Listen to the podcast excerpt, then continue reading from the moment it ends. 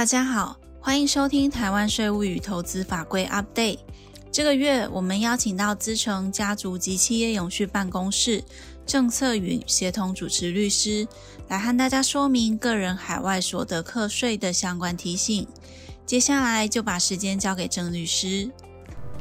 今天跟各位介绍资金回台专法落日后，个人海外所得课税的提醒。在本部分有两大提醒。第一个提醒是，资金回台专法已经在今年的八月十四号落日。落日之后，财政部必须要在一年内报请行政院核定 CFC 的实施日期。CFC 对于个人拥有境外公司的部分将会有重大的影响，因此在本部分的后续将会对 CFC 做一个简要的说明。第二个提醒是，境外资金专法虽然已经在今年的八月十四号，也就是上个月落日了，但是如果境外资金仍想要回来的时候，可以在今年的十二月三十一号以前。透过税局的单一窗口，而这个单一窗口它是负有保密义务的，去做一个申请税务的专属咨询。在咨询的过程中，它的资讯是密封去识别化，因此在透过咨询之后，税局可以协助厘清应课税金额，并以书面做回复。以下针对两部分做说明。第一个部分是资金回台专法落日后。CFC 也就是受控外国公司所实施之后所带来的重磅冲击。第一个部分，简单的介绍一下个人 CFC 的法规。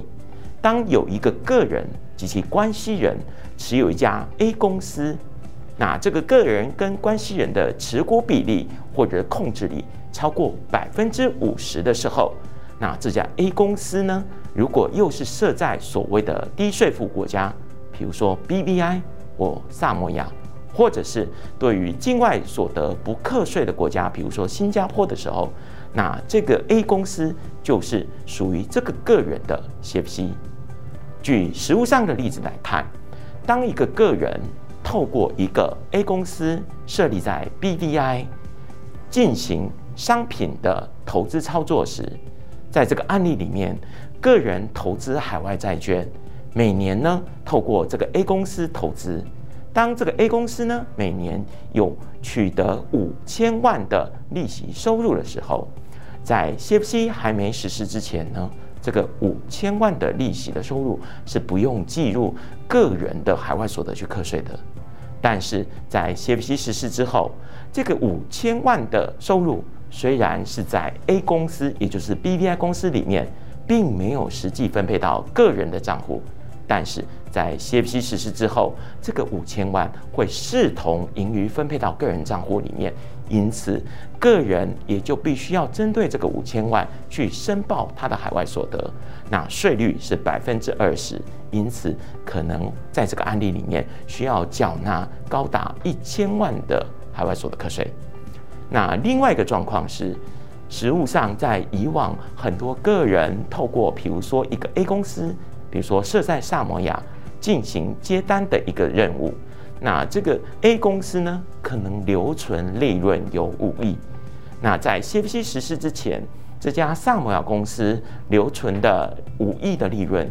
还没分配到个人之前，在 CFC 实施之前是不会当做个人有海外所得实现的。但是在 CFC 实施之后，将会视同盈余分配到个人，因此。个人针对这五亿需缴纳申报百分之二十一百分之二十的税率，缴纳一亿的海外所得课税。因此呢，总结前面的说明，提醒各位：一百一十年八月十四号资金专法落日，这时候财政部必须要报请行政院何时开始实施 CFC。我们假设明年的一月一号。CFC 如果正式实施之后，这时候在后年，也就是一百一十二年，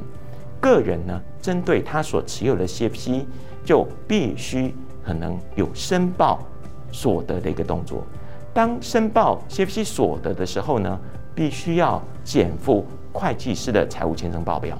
持股结构图、CFC 盈利所得计算表、CFC 转投资股东会议记录等等资料，甚至必须要备妥持股变动明细以及非地税负国家的财务报表，供财政部国税局做一个查核的动作。因此提醒，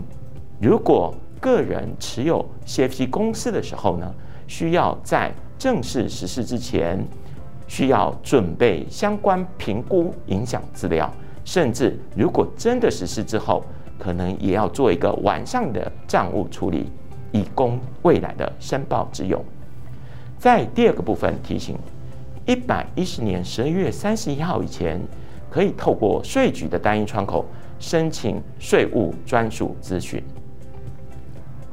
首先，这个税务专属咨询是在一百零八年到一百一十年之间，为期三年的专属咨询。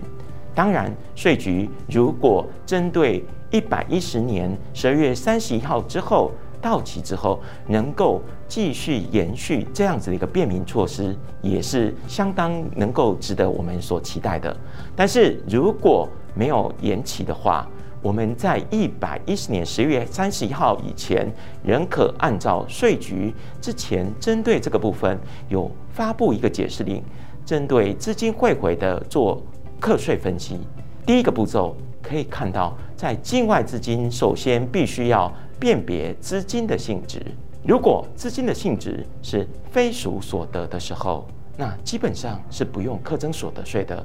什么是非属所得呢？举例来讲，如果是投资的本金，就不是所得，所以就不用课所得税。但是如果是属于所得的时候，还要再进一步厘清，这个所得是大陆地区来源所得。还是海外所得，因为大陆地区来源所得呢，是计入中华民国来源所得，税率是百分之四十，最高税率。那如果是海外所得，税率是百分之二十。那辨别资金性质之后呢，可能再来第二个步骤，如果是属于所得，这时候就要区分课税年度。如果已经预核课期，比如说已经超过七年，这时候也不用课征所得税。但是呢，如果没有逾核课期，就要再看这个时候所得年度，所得人是不是台湾的税务居民？那如果是台湾税务居民，那就要再看第三步，他是不是已经针对这个所得有申报了？那如果已经申报，那当然不用补报；那如果没有申报，就变成要补报。所以呢，在这个部分呢，我们举一个例子来看。在这个案例里面呢，一百零九年总共汇回了一点一亿台币。那在这一点一亿台币里面呢，总共有三个组成。第一个组成是投资金融商品的本金，总共七千五百万。那因为本金按照我们刚刚前面的说明，它不是所得，所以就不用课税。那第二个部分呢，它是出售海外的房地产所得，金额呢是两千万。那它出售的应该课税的年度是民国九十九年，那现在已经是一百一十年，那在一百零九年会回，其实也超过了七年的核课期，所以这个部分也不用课税。那第三个部分是出售金融商品的利得，主要是在一百零五年的课税年度所产生，金额是一千五百万。那这个部分因为是属于所得的性质，而且还没有预和课期间，所以要补报。那实际计算的结果，这个汇回一点一亿，那海外所得其实呢，真的要补报了，只有一千五百万。那经过计算之后呢，一千五百万减掉六百七十万的免税额，乘以百分之二十的税率，看起来的税额应该是一百六十六万。可是这个一千五百万在海外呢，当地呢已经有所得来源地的税务机关有缴税证明，已纳税额四十万，可以拿回来抵。所以实际在这个案例里面，应该缴纳的基本税额为一百二十六万台币。所以相较于汇回一点一亿，只缴了一百二十六万台币，实质的比率大概是百分之一点多左右。OK，在这个部分呢，海外所得有要特别提醒的是，所谓的所得是不是汇回的资金就是所得，所得呢是收入减掉成本费用。那如果收入呢可能是汇回的资金，但是呢成本费用呢，如果当初呢是不清楚也没有留存资料的时候呢，实际上在一百零八年的记事里面呢，它可以用一个所谓的存益率或费用率或所得率去做做计算。比如说，如果是不动产的交易收入，这时候呢，所得率呢是百分之十二。那其他财产交易收入呢，所得率，比如说股权的出售，那这时候呢，所得率可能是百分之二十。那举一个例子来看，在这个案例里面呢，一个 A 呢，他在中国出售不动产，那出售不动产之后呢，他在中国的账户取得了这个不动产的价金，后来结汇。到美金到香港的账户，那香港的账户，他想要再把这个账户里面的钱呢汇回到台湾来，因此就利用税局的专属咨询窗口去提供一个咨询服务。在这个案例里面呢，他总共呢汇回了一点一亿元。那这个一点一亿元呢，因为呢当初他其实呢无法举证成本，所以呢按照前面的解释，一点一亿元乘以百分之十二的所得率，这时候呢，他的所得金额被当作是一千三百二十万。那因为它是在一百零四年的课税年度去出售的，也还没有过核课期，所以他要补报。那在这个案例里面，有一千三百二十万的所得，那因为是大陆所得，所以税率是百分之四十，乘以百分之四十的税率之后呢，应补税的金额看起来是五百二十八万，但是呢。